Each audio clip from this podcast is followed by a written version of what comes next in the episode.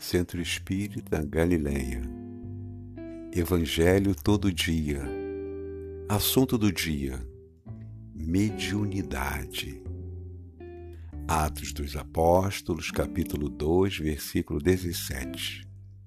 E nos últimos dias acontecerá, diz o Senhor, que do meu espírito derramarei sobre toda a carne, e os vossos filhos e as vossas filhas profetizarão Vossos jovens terão visões e vossos velhos sonharão sonhos.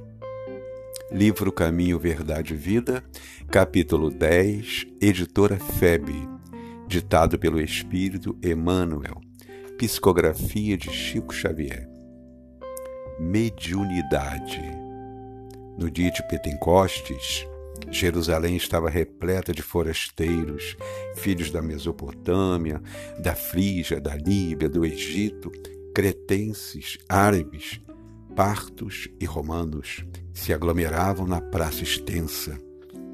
Quando os discípulos humildes do Nazareno anunciaram a boa nova, atendendo a cada grupo da multidão em seu idioma particular. Uma onda de surpresa e de alegria invadiu o espírito geral. Não faltaram os céticos, no divino concerto, atribuindo a loucura e a embriaguez, a revelação observada. Simão Pedro destaca-se e esclarece que se trata da luz prometida pelos céus à escuridão da carne. Desde esse dia, as claridades do Pentecostes jorram sobre o mundo incessantemente. Até aí, os discípulos eram frágeis, indecisos, mas dessa hora em diante quebram as influências do meio, curam os doentes, levantam o espírito dos infortunados, falam os reis da terra em nome do Senhor. O poder de Jesus se lhes comunicara às energias reduzidas. Estabelecera-se a era da mediunidade, alicerce de todas as realizações do cristianismo através dos séculos. Contra o seu influxo, trabalham até hoje os prejuízos morais que avassalam os caminhos do homem. Mas é sobre a mediunidade, gloriosa luz dos céus oferecida às criaturas. Do Pentecostes, que se edificam as construções espirituais de todas as comunidades sinceras da doutrina do Cristo. E é ainda ela que, dilatada dos apóstolos ao círculo de todos os homens, ressurge no Espiritismo cristão, como a alma imortal do cristianismo redivivo. Então, linda observação do Emmanuel mas podemos é, acrescentar um, um humilde comentário e até lembrando do nosso querido Chico.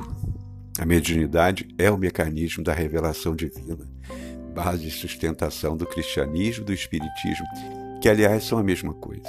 Podemos dizer que sem a mediunidade, o cristianismo não avançaria e não teríamos o espiritismo, pois que a sustentação da vida moral com os conceitos convincentes para a carne é dada pelos espíritos superiores, tarefeiros de Jesus. E não há dúvida que é a obra dos espíritos, mas sem a mediunidade, como eles atuariam sobre a carne? Portanto, o médium deverá instruir-se, evangelizar-se e manter-se em vigilância constante, não permitindo a subjugação dos prejuízos morais, para que a participação seja mais pura possível na formação dos pensamentos, palavras e atos, considerando-se a grande responsabilidade. Não basta ser médium, é preciso ser cristão. Haja vista a mediunidade com Jesus do missionário Chico Xavier, e sem ele, o querido Chico, não teríamos a palavra esclarecedora do Emmanuel e de tantos outros espíritos instrutores, com mais de 500 livros psicografados.